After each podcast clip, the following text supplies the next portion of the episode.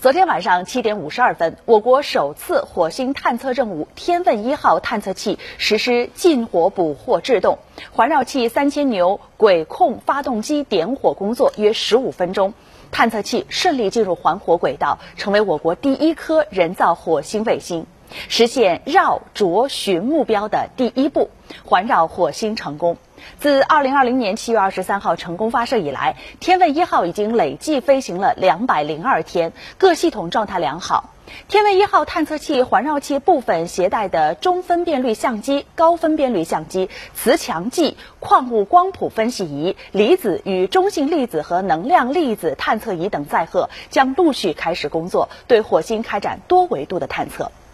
后续，天问一号探测器还将经过多次轨道调整，进入火星停泊轨道，开展预选着陆区探测。计划于二零二一年五月至六月间择机实施火星着陆，开展巡视探测。